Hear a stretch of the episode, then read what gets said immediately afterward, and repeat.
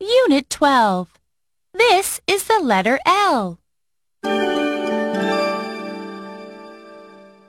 1.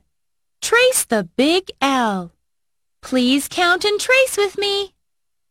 1, 2, L. A big L.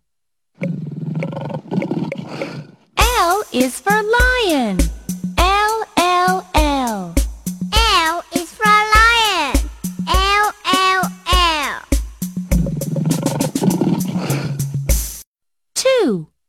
Trace the little L.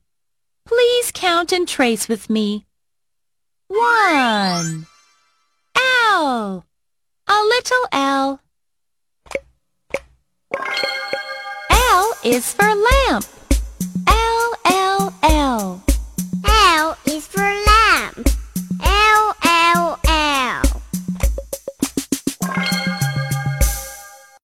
3. Chant with me.